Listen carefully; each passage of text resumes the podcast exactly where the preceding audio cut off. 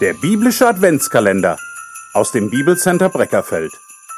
Mit Zeitzeugen durch den Advent.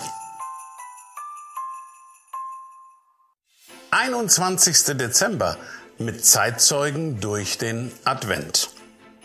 Und siehe, es war ein Mensch namens Simeon in Jerusalem, und dieser Mensch war gerecht und gottesfürchtig und wartete auf den Trost Israels. Und der Heilige Geist war auf ihm. Lukas 2, Vers 25. Der gottesfürchtige Simeon. Sicher kennen Sie solche Ereignisse. Es kündigt sich der lang ersehnte Besuch an, der Termin war längst im Kalender notiert, Freunde sind unterwegs und die Vorfreude, sie steigt auf das Wiedersehen fast ins Unermessliche. Das Gästezimmer wird hergerichtet und diverse Vorbereitungen laufen auf absoluten Hochtouren. Gutes Essen und eben solche Getränke sind natürlich selbstverständlich. Man wird sich vieles zu erzählen haben. In unserem heutigen Bibelvers geht es um Simeon. Er wird uns als ein frommer israelitischer Mann beschrieben, der in Jerusalem auf die Ankunft des Messias wartet. Er nimmt das Jesuskind auf die Arme und preist ihn mit seinem sogenannten Lobgesang.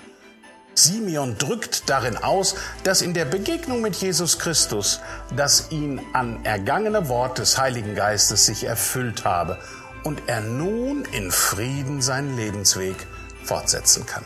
Was für eine Aussage hier in Lukas 2, Vers 30 bis 32. Denn meine Augen haben dein Heil gesehen, das du vor allen Völkern bereitet hast, ein Licht zur Erleuchtung der Heiden und zur Verherrlichung deines Volkes Israel.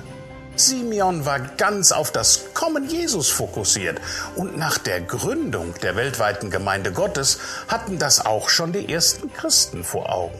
Sie riefen am Ende ihrer Gottesdienste immer Maranatha, das heißt ganz schlicht übersetzt, unser Herr kommt. Nachzulesen in 1. Korinther 16. Wie sieht es heute mit dir und mir aus? Haben wir das Wiederkommen Jesu Christi noch im Blick?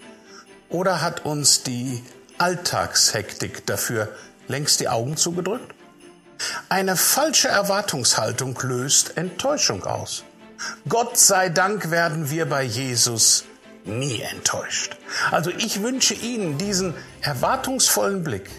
Jesus Christus kommt wieder, um seine Kinder nach Hause zu holen, in die Herrlichkeit.